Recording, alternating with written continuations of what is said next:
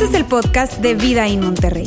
Nos alegra poder acompañarte durante los siguientes minutos con un contenido relevante, útil y práctico.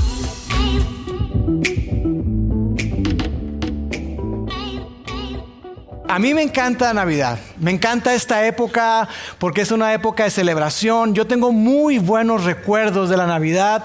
Eh, me acuerdo cuando era un niño, eh, íbamos a casa de mi abuelita y ahí pasábamos eh, toda la noche y, ocurría algo, algo muy, muy curioso que nos juntábamos, no sé cuántos éramos, 80, a veces hasta 100 personas ahí en casa de mi abuelita, en una casa no muy grande. Ya te imaginarás cómo estábamos como sardinas. Pero ocurría algo bien curioso y era que Santa llegaba a casa de mi abuelita. Un tío se disfrazaba de Santa Claus. Perdón a los que no sabían, Santa no existe. Em, un tío, ¿qué? discúlpenme. Un tío se disfrazaba de Santa y nos entregaba los regalos y pasaban horas eh, para Lauro y para Yamile y para Soraya y, eh, se va mucho tiempo y, la verdad que disfrutábamos mucho. Ahora en casa de mi papá era muy diferente porque era mucho más tranquila la cosa, pero igual la pasábamos muy, pero muy bien. Ahora mis abuelos ya no están, ya fallecieron y, ahora las cosas empiezan a cambiar, ¿no? Entonces... Eh, empieza a haber como tensiones de alguna manera, porque es donde vamos a pasar la Navidad y en mi casa nos encanta la Navidad y somos tan intensos que decimos, no, tenemos que pasar el 24 con mis suegros que aquí están y tenemos que pasar el 24 con mis papás también. Entonces vamos a comer con mis suegros y cenamos con mis papás y el siguiente año cenamos con mis papás y comemos con mis suegros y así estamos, estamos cambiando. Eh, y eso a veces complica las cosas, pero la verdad es que disfrutamos mucho porque nos encanta la Navidad a la familia. Ahora, para otras personas, yo creo que, no es tan, tan bonito, tan disfrutable. Yo me atrevería a decir que, para muchos de ustedes la Navidad es algo, es incómodo. Es incómodo porque probablemente ves a personas que solamente ves una vez al año y muchos de ustedes dicen, gracias a Dios. Y es incómodo porque, porque te topas con ese tío que toma mucho, te topas con esa persona que, que, híjole, solamente se la pasa juzgando y hablando de los demás y es puro chisme y comentario y ajá. Te topas con, con esa persona que, que te mata el gallo. No importa lo que tú hables, esa persona ya lo hizo y lo hizo mucho mejor que tú. Y tú, ah, ok. Y estás contando y no, espérate, no sabes, déjame decir lo que yo hice. Y tú, ajá. Iba a contar yo, pero dale. Te topas con personas que le van a la América, por ejemplo. Y tú los bendices. Pero te topas en ese momento con personas que, definitivamente hacen estas festividades incómodas, complicadas. Y yo te pregunto, ¿tienes alguien así en tu familia? ¿Tienes alguien que, que, definitivamente hace que las cosas sean complejas, sean complicadas, sean incómodas? Yo creo que todos tenemos eso, ¿no es cierto? Porque miren, para muchos, para muchos de nosotros la Navidad nos recuerda lo siguiente, la Navidad nos recuerda que hay problemas que no podemos resolver. Y pasa el tiempo y pasa un año y llega otro año y, hay, y los problemas no se resuelven, permanecen ahí. Hay personas que no podemos controlar. La Navidad nos recuerda que definitivamente hay personas que tú y yo, por más que hablemos, por más que digamos, no podemos controlar y también nos recuerda que hay expectativas que no podemos cumplir. Y no importa cómo te comportes, no importa cómo vayas vestido, no importa cómo se porten tus hijos, siempre te sentirás observado, juzgado. Y aunque no se hable de expectativas, eso es algo que tú sientes y que está presente. Pero sabes, algo que, he aprendido a lo largo de los años, y entre más grande se hace uno, creo que más, más experiencia eh, te da la vida y, entiendes y reflexionas, yo entiendo esto, entiendo que yo soy el problema que no puedo resolver. Entiendo que soy la primera persona que yo no puedo cambiar. Y entiendo también que yo coloco expectativas en otras personas que ellos no pueden cumplir.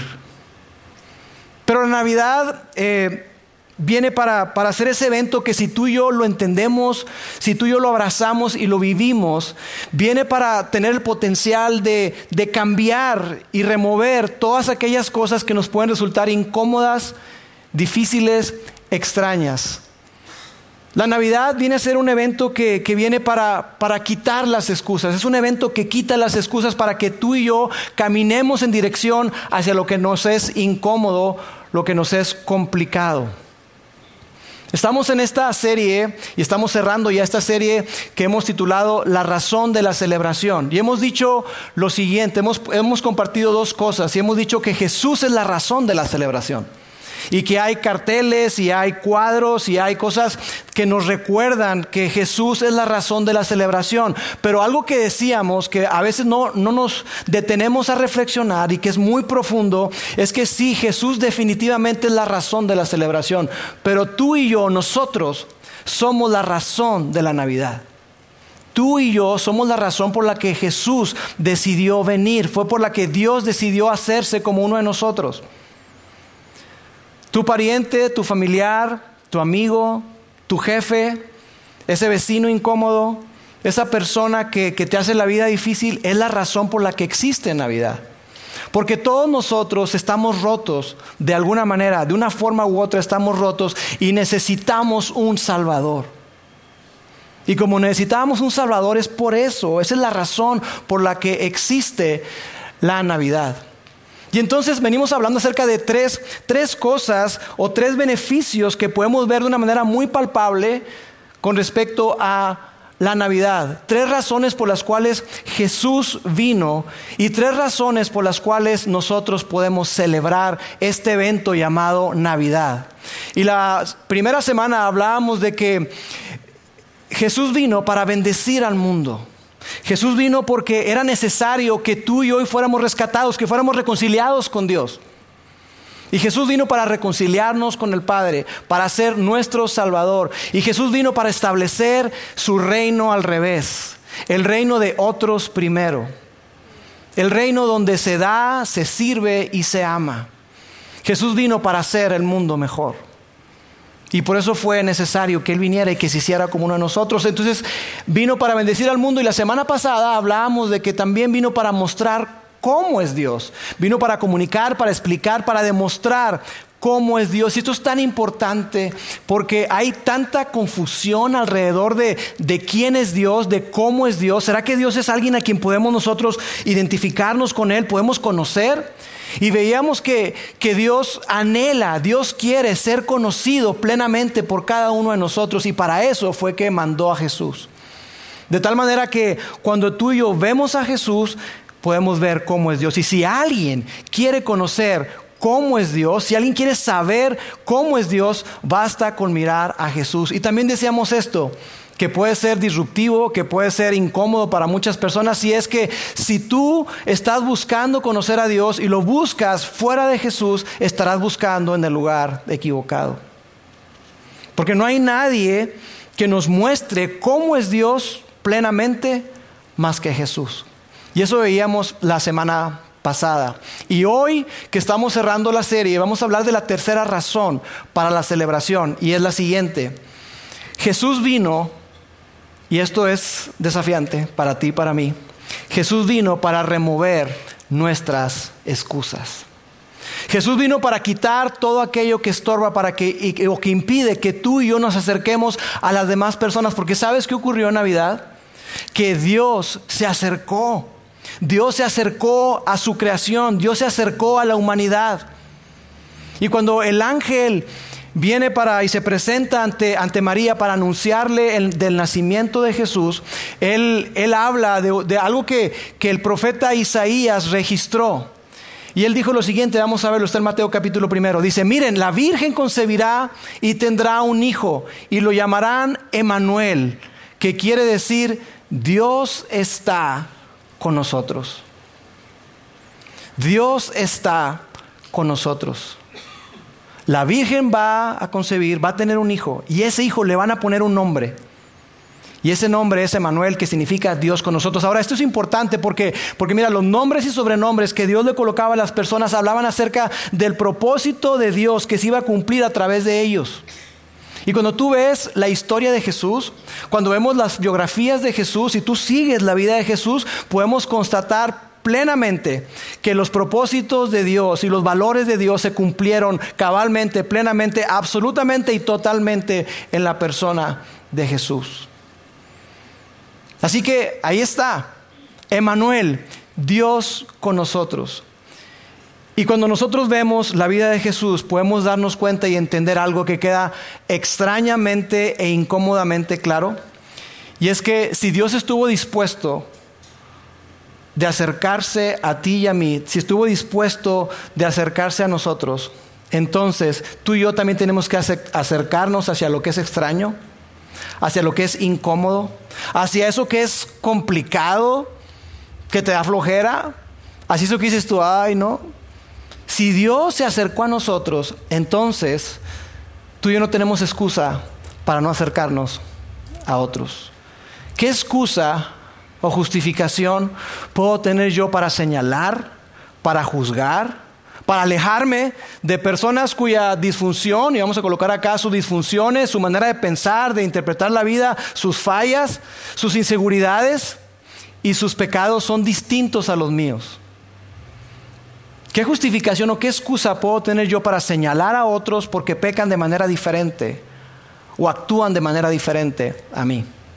Mira, Philip Yancey, un escritor eh, bastante famoso, eh, sobre todo en el, mundo cristiano, él, escribió eh, una frase que creo que deja muy claro esto que te estoy diciendo. Él escribió lo siguiente.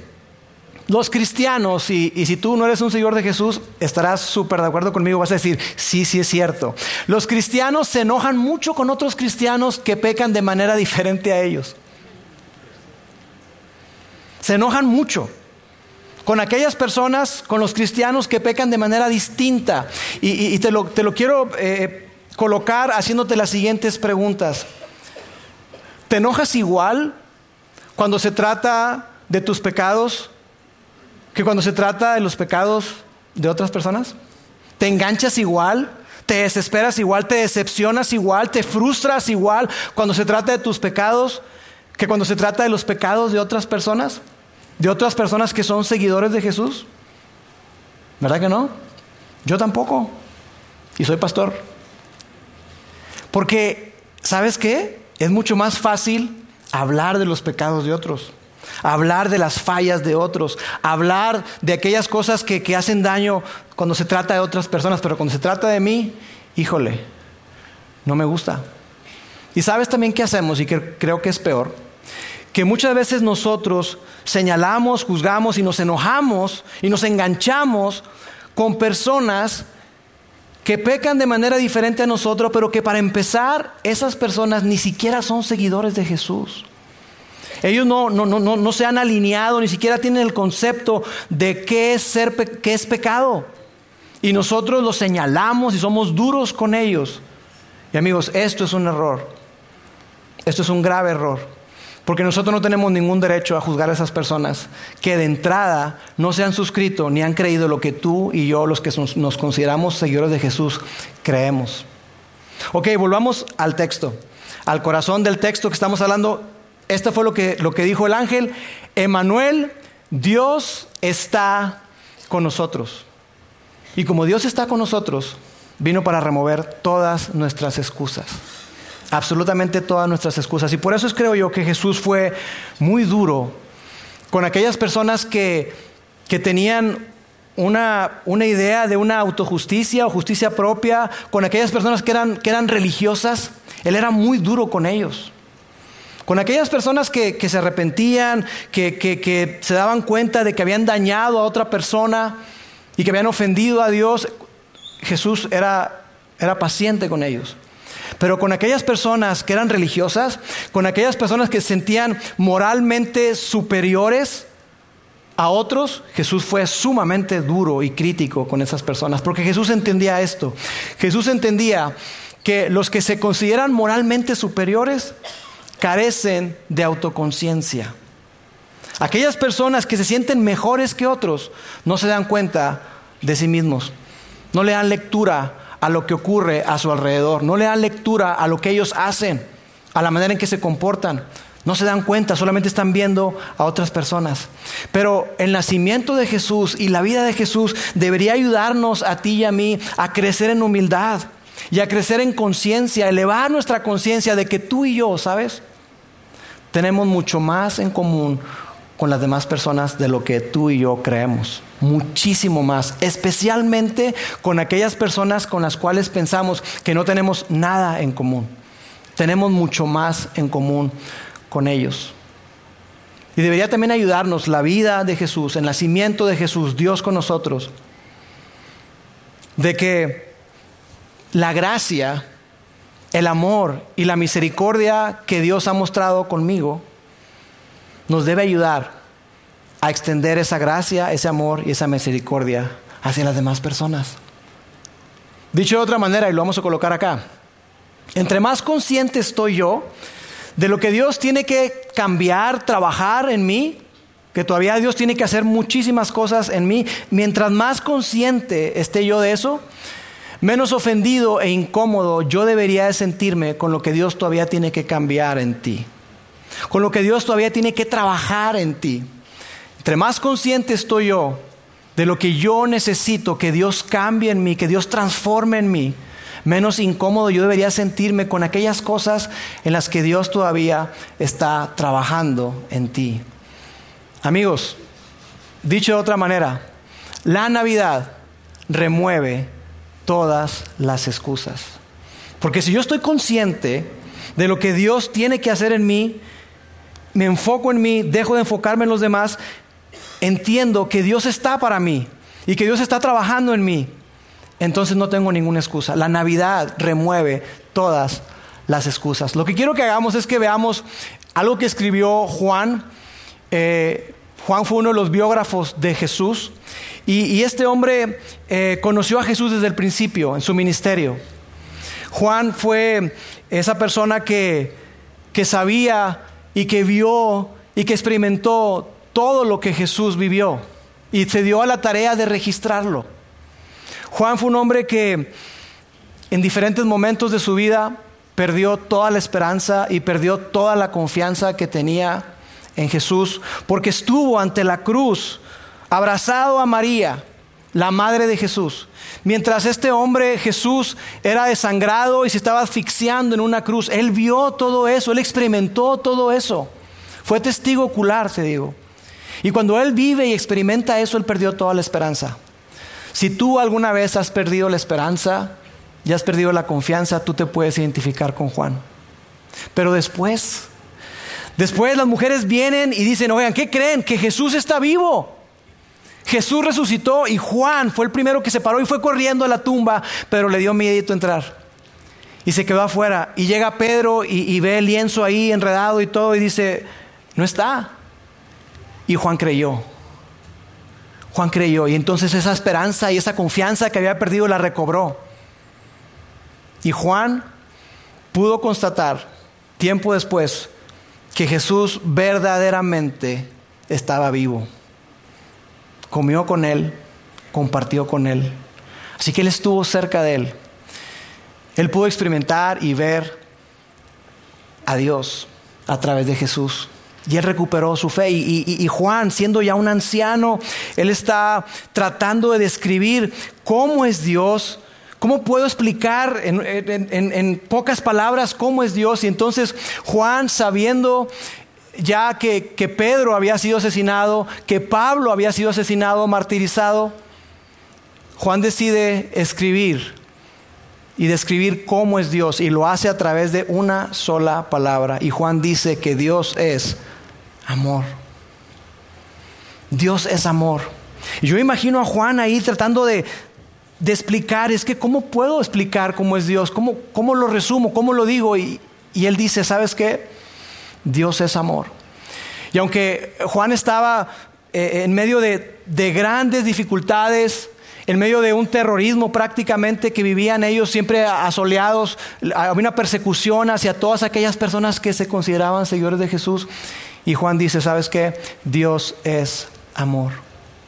Y cuando Juan en su biografía comienza a hablar acerca de Jesús, Juan lo hace de manera distinta a los demás evangelios, a los demás biógrafos de Jesús. ¿Por qué? Porque Juan no comienza con la historia de su nacimiento, con los ángeles, los pastores, el pesebre y que no había lugar para ellos en el mesón. No, no, en la posada no habla acerca de eso.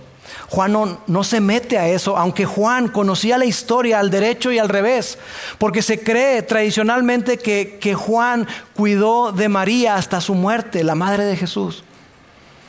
Yo imagino a Juan discutiendo o platicando con María. Oye María, cuéntame, ¿y cómo fue esa ocasión cuando llegaron esos sabios del oriente? ¿Cómo, ¿Qué te contaron? ¿Qué te dijeron? María, y, cuando ustedes salieron huyendo hacia Egipto, ¿cómo fue todo eso? ¿Qué pasaba por tu mente? ¿Qué había en tu corazón, María? Yo imagino que, que Juan sabía todo eso y Juan nos enfoca cuando se habla de cómo se aparece Jesús, cómo llega Jesús, Él no comienza desde su nacimiento. Juan comienza mucho, mucho, mucho más atrás, desde el principio, el principio del principio. Ahí comienza. Yo creo que Juan habla acerca del milagro más grande, el milagro más grande que él pudo experimentar y ver. Y esto es lo que dice. Juan capítulo 1, verso 14 dice, y la palabra se hizo hombre el verbo, el logos. Dios se hizo hombre. A ver, espérate, espérate, Juan. Te estás hablando que, que el invisible, el mensaje, el verbo, Dios se hizo hombre, tomó forma humana. Y Juan nos diría, sí, es que yo, yo, yo, sé que es confuso, yo sé que te saca completamente de onda, pero no tengo otra manera de describirlo. Él se hizo hombre. Y después continúa y dice ahí, y la palabra se hizo hombre y se quedó el tiempo suficiente como para alcanzar a saludar a todos, recibir su regalo, ver su reloj, inventarse una excusa para irse.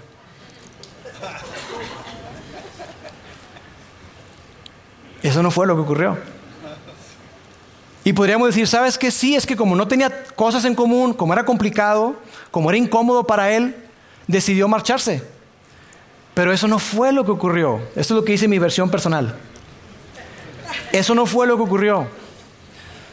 ¿Sabes qué fue lo que ocurrió verdaderamente? Esto es lo que dice lo que dice Juan. Y la palabra se hizo hombre y habitó entre nosotros. No se fue a ningún lado. No dijo, ¿sabes qué? Ay, oye, esta gente es diferente a lo que yo pensaba. Qué incómodo, eh, se cansan mucho. Son, se están quejando todo el tiempo. No, Él habitó, hizo su tienda de campaña, decidió vivir entre nosotros, permaneció entre nosotros y se hizo como uno de nosotros a pesar de que no tenía nada que ver con nosotros. Es decir, Él era muy superior a todos nosotros. Y cuando dice nosotros, habitó entre nosotros, no se refiere propiamente a ti y a mí, sino se refiere a Él, a Juan, a sus amigos, a Simón, a Pedro, a Andrés, a las mujeres, se refiere a todos ellos. Dice, oye, es que esto no es, algo eh, figurado, o sea, eh, eh, donde, y Dios habitó entre nosotros. No, Dios estuvo con nosotros. Él estuvo con nosotros. Mira, yo comí con Él. Yo caminé con Él. Él se cayó, no me, se raspó bien gacho. O sea, yo lo vi. Yo lo vi. Más cuando hacíamos una fogata, ¿qué crees? Apestaba también. Olía humo igual que tú y que yo. O sea, yo lo vi. Y Él comió con nosotros, se rió con nosotros, lloró con nosotros, enseñó, estuvo entre nosotros. Era como uno de nosotros, a pesar de que era muy superior. No era como nosotros. Es lo que Juan está diciendo. Él habitó, hizo su tienda, hizo su morada entre nosotros. Y pareciera que este hombre está narrando que, que Jesús llega a un momento en la escena donde, donde parecía que, que las cosas no podían estar peor. Pero cuando no podían estar peor, ¿sabes qué ocurrió? Nos diría Juan que, que, que Dios, Dios intervino. Y por eso está narrando eso ahí, que Él se hizo como uno de nosotros, habitó entre nosotros, porque cuando las cosas parecía que no podían estar peor, Dios intervino, pero no como nosotros pensábamos. de una manera muy diferente. Porque Juan nos diría, nosotros estuvimos orando por décadas, por siglos, por un libertador, por un guerrero, por un conquistador. Pero en vez de eso, Dios hizo algo muy diferente. Dios pareciera que agarró dos piedras y las empezó a frotar una con otra hasta que salió una pequeña chispa. Y esa chispa se convirtió en una, una flamita. Pero esa flamita se convirtió eventualmente en la luz de todo el mundo. Así que Jesús vino para transformar el mundo y para estar entre nosotros. Y la verdad es que es algo que, que, es difícil de escribir. Y, sabes, Juan nos diría, mira, en una ocasión estábamos pasando, teníamos que pasar por Samaria, porque así Jesús lo decidió, íbamos hacia Jerusalén, pero Jesús dice, tenemos que pasar por Samaria, porque Él quería hacer algo ahí. Y nosotros llegamos y estábamos ahí, y los judíos y los samaritanos mm, no nos llevamos. Y ahí estábamos nosotros y buscando lugar y resulta que nadie nos abría la puerta, todo el mundo nos rechazó. Tuvimos que buscar dónde quedarnos fuera de la, del pueblo, de la aldea. Ahora, en aquella época, déjame decirte algo, que la hospitalidad era un valor supremo, era algo muy, pero muy importante. Porque si alguien necesitaba quedarse en algún lugar, tú le dabas hospedaje. No había hoteles. Y estas personas, los samaritanos, literalmente le cerraron la puerta en la nariz a Juan y a los discípulos de Jesús. ¿Y qué crees que hicieron ellos? Le dijeron, a, Jesús, Jesús, ¿quieres que descienda fuego sobre ellos, niños, mujeres, hombres, y que aniquilemos? Dinos y nosotros vamos a orar, Señor. Y ternurita a los discípulos, ¿verdad? Eso fue lo que hicieron. Eso fue lo que hicieron. Y sabes, yo, yo por eso creo que, que esto es, es, cierto, porque Juan pudo haber omitido eso para quedar bien, pero él no lo hizo. ¿Por qué? Porque así fueron las cosas. Y Juan nos diría, mira, la verdad es que me da mucha vergüenza admitirlo, pero pues así fue. Así pensábamos. Era lo que hacíamos. Y tiempo después nos dimos cuenta que Jesús, llegamos a Jerusalén, lo apresaron, lo crucificaron y Jesús dio su vida por esas personas por esos samaritanos que lo despreciaron, por esos samaritanos que le cerraron la puerta en la nariz. Y Jesús murió por ti y por mí y por cada uno de nosotros. Y lo que descubrimos a través de todo esto es que Jesús estaba cómodo entre nosotros. Jesús estuvo cómodo entre la gente. Y algo que decimos acá y que me encanta es que personas que para nada eran como Jesús, estaban cómodas con Jesús y querían estar con Él y Él con ellos. Y mira, si tú no eres un seguidor de Jesús, el día de hoy probablemente lo estás considerando, estás explorando la fe, no lo sé. Pero yo quiero invitarte a que tú puedas leer las biografías de Jesús. Y cuando tú lees las biografías de Jesús, ¿sabes qué vas a descubrir? Que verdaderamente Jesús estaba cómodo con personas que eran muy diferentes a Él muy distintas a Él. Y que Jesús les extendía su mano y que Jesús sanaba y que Jesús amaba a personas que nada que ver con Dios y nada que ver con Él, que eran muy diferentes a Él.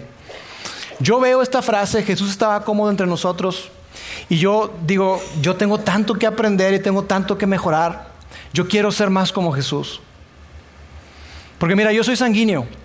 Los sanguíneos nos encantan las personas. Mi esposa se burla de mí y a veces me regaña porque yo hablo con todos. En el taxi, en los elevadores, yo saco plática.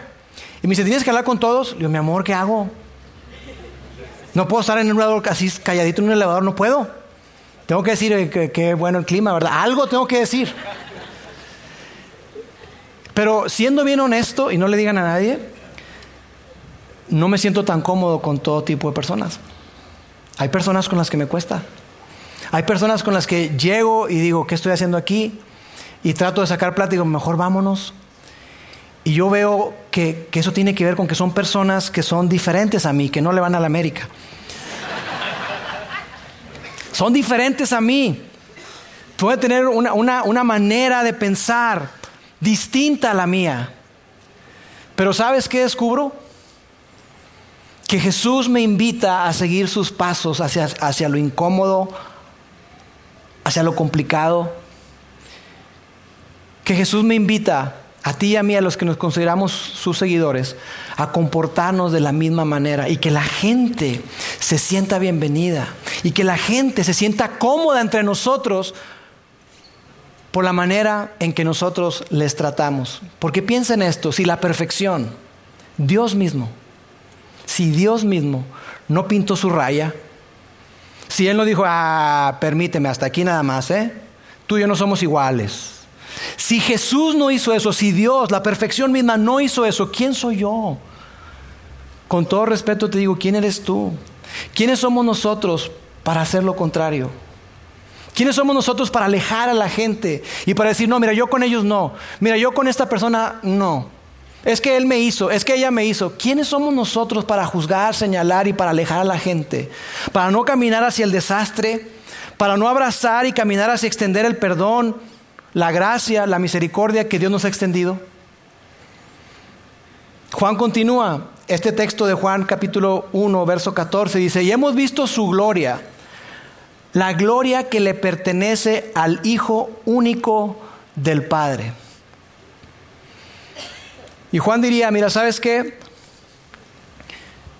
Al principio dudamos, teníamos nuestras reservas, pero después nos quedamos sin ningún lugar a dudas de que Jesús estaba con el Padre y que Jesús es Dios. Definitivamente Jesús es Dios. Eso fue lo que, lo que Juan vino a decirnos. Y si eso es cierto, si Jesús es Dios y si Jesús es el reflejo del Padre, son extraordinarias noticias. Porque mira cómo termina este, este texto. Hemos visto su gloria, la gloria que le pertenece al Hijo único del Padre, en el que abundan, sobreabundan el amor y la verdad. En otra versión que me encanta dice lleno de gracia y de verdad. Jesús era lleno, estaba lleno de gracia y de verdad. No el equilibrio entre gracia y verdad, no una mezcla entre gracia y verdad, sino como las dos caras de una moneda, lleno de gracia y lleno de verdad. Y yo cuando veo esto, tengo que reconocer que a veces soy avergonzado, porque me encanta la verdad cuando se trata de otros y la gracia cuando se trata de mí. Me encanta decirle a la gente sus verdades, pero cuando se trata de mí me encanta la gracia de Dios. Pero Jesús nunca diluyó la verdad y nunca dejó de extender gracia. Y Jesús nos invita a ti y a mí a hacer exactamente lo mismo. Y Juan nos diría, mira, y yo, yo no tengo manera de decirte que yo experimenté la gracia, la verdad y el amor de Dios, porque, porque después de ver a Jesús resucitado, de convivir con Él, algo extraordinario sucedió. Y nosotros convivimos con personas con quienes jamás lo haríamos. Convivimos con personas que no eran judías. Convivimos con personas que tenían una dudosa o una pésima reputación, que nadie los quería, eran marginados, eran rechazados. Y nosotros, ¿sabes qué hicimos? Nos tomamos de la mano y cantamos himnos y cantamos canciones adorando a Emanuel, Dios con nosotros. Eso fue lo que ocurrió con Juan. Amigos, definitivamente esta época de Navidad nos recuerda que hay problemas que no podemos resolver, hay personas que no podemos controlar y hay expectativas que tú y yo no podemos esperar cumplir. Pero aunque existe todo esto, en esta época somos tan recordados de esos problemas que no podemos resolver, personas que no podemos controlar, expectativas que no podemos cumplir. Eso no debe ser, no son excusas para alejarnos de las personas. Eso no es una excusa, no es una razón válida, una razón de peso para que tú y yo no caminemos hacia otras personas, hacia ese familiar, hacia ese jefe, hacia ese compañero, hacia esa persona que tú la ves y se te revuelve el estómago. Porque te falló, porque te defraudó, porque te debe dinero. Y lo ves con un carro nuevo y híjole, no son verdaderas razones, son excusas. Pero que Jesús y que Dios está con nosotros, Emanuel, viene para remover todas las excusas. Así que yo te pregunto a ti, ¿estás enfrentando algo complicado en esta época? ¿Estás enfrentando algo difícil? ¿Te da flojera ir a esas reuniones porque te vas a topar con ese familiar, con esa persona que... Oh, ¿Sabes qué? Esta época es, el tiempo perfecto para hacer por alguien lo que Dios hizo por ti y lo que hizo por mí. Es la época perfecta para mostrar el amor, la gracia, el perdón y la misericordia que Dios tuvo contigo y que tuvo conmigo. Porque Dios se acercó no guardó su distancia.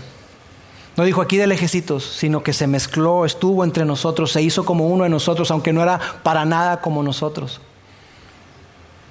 Juan, más adelante, escribe eh, una carta, él escribió, además de su, la biografía de Jesús, escribió varias cartas, y hay una carta que se llama Primera de Juan, qué creatividad, ¿verdad? Se conoce así, Primera de Juan, y esto fue lo que él escribió. Nosotros amamos porque Dios nos amó primero. Tú y yo amamos y debemos amar a las demás personas porque Dios nos amó primero. En esto Dios nos demostró su amor, en que envió a su único Hijo al mundo para que tuviéramos vida por medio de Él.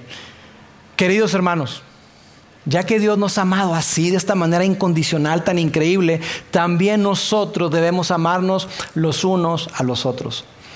Juan está haciendo referencia a ese, esa ley de Cristo Ámense los unos a los otros tal como yo los he amado. En esto van a saber todos que ustedes son mis discípulos, mis seguidores, en la forma en que se amen los unos a los otros. Que así brille su luz delante de los hombres. Que así sea su comportamiento delante de todos, de tal manera que vean lo que ustedes hacen y glorifiquen a su Padre que está en los cielos. Y que ellos puedan atar y que digan, ¿cómo la perdonaste? ¿Es en serio? Oye, ¿vas a ir? ¿Vas a seguir luchando por tu matrimonio, en serio? Después de lo que hizo. Sí, lo voy a hacer. Lo voy a hacer. Porque eso es lo que Dios hizo conmigo. ¿Vas a perdonar? Sí, porque Dios me perdonó. ¿Vas a amar? Sí, porque Dios me amó a pesar de mí mismo. Amigos, por eso les decía al principio que este es, es un desafío. Porque es mucho más fácil decirlo que hacerlo. Pero Dios nos invita a ti y a mí a que caminemos hacia allá. Y mira, si tú no eres un seguidor de Jesús, aquí es donde creo yo que te hemos fallado. Porque probablemente tú veniste a un lugar como este y lo que tú experimentaste, lo que tú sentiste, lo que viviste no fue más que rechazo, juicio y una idea de que tú tienes que cambiar y entonces te acercas. Tú tienes que dejar de hacer y entonces ven. Tú tienes que cambiar y a ver y te vamos a evaluar. Y si esa es tu experiencia de verdad, perdónanos. Perdónanos porque esa no es la manera en que Jesús nos modeló. Jesús nos modeló que todos son bienvenidos, que todos son invitados. Y Jesús nos modela y nos invita, no solamente para que entendamos que somos recibidos, sino que también somos invitados a una mejor vida, la vida que Él tiene para nosotros. Así que la aplicación para esta semana, porque ya 24 es el domingo. Cuando abras la puerta y recibas a esa persona, o la veas, esa persona que tú dices, no, hombre, es un desastre. Cuando la veas y te sonría falsamente y tú le regreses la sonrisa, yo quiero que tú recuerdes que tienen mucho más en común con esa persona de lo que tú piensas. Yo quiero que recuerdes que Dios se hizo hombre por esa persona. Yo quiero que recuerdes que Dios hizo hombre por ti. Yo quiero que recuerdes que la Navidad existe por Él, que la Navidad existe por ella, que la Navidad existe para ambos y que ambos son la razón de Emanuel, Dios con nosotros. Que Él vino a remover todos los obstáculos para que pudiéramos tener una perfecta relación con Él, pero no solamente con Él, también con los demás y con nosotros mismos. Esa es la invitación. Así que ahí están tres grandes razones. Celebramos que Jesús vino para bendecir al mundo. Celebramos que Jesús vino para mostrarnos cómo es Dios. Y celebramos que Jesús vino para remover todas nuestras excusas. Este 2023, este diciembre del 2023, tú y yo no tenemos ninguna excusa para amar, perdonar y extender la gracia que Dios nos ha extendido hacia nosotros. Permíteme orar. Dios, te doy gracias, Padre. Gracias porque a través de la historia de la vida de Jesús, del nacimiento de Jesús, de esta época de Navidad, podemos recordar que tú estás a nuestro favor. Padre, gracias por amarnos de, esa manera tan increíble, tan completa, tan perfecta, a pesar de nosotros mismos. Dios, danos la sabiduría para darnos cuenta, crecer en conciencia, Dios, y ver que tenemos mucho más en común de lo que pensamos con las personas, Dios, y danos el valor para esto que hablamos, de dejar de colocar excusas y caminar hacia el desastre, caminar hacia y abrazar Dios a las personas, extender gracia y tu amor.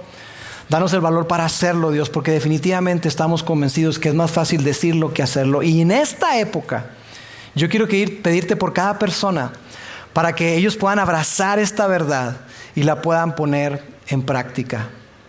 Dios, gracias. Gracias por hacerte como uno de nosotros, aunque para nada eras como nosotros, eras mejor, superior a cada uno de nosotros, pero lo hiciste por amor.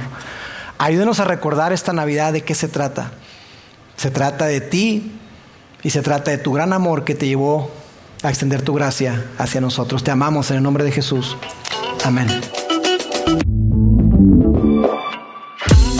Sigue conectado a los contenidos de Vida en Monterrey a través de nuestro sitio web y de las redes sociales. Muy pronto estaremos de vuelta con un nuevo episodio.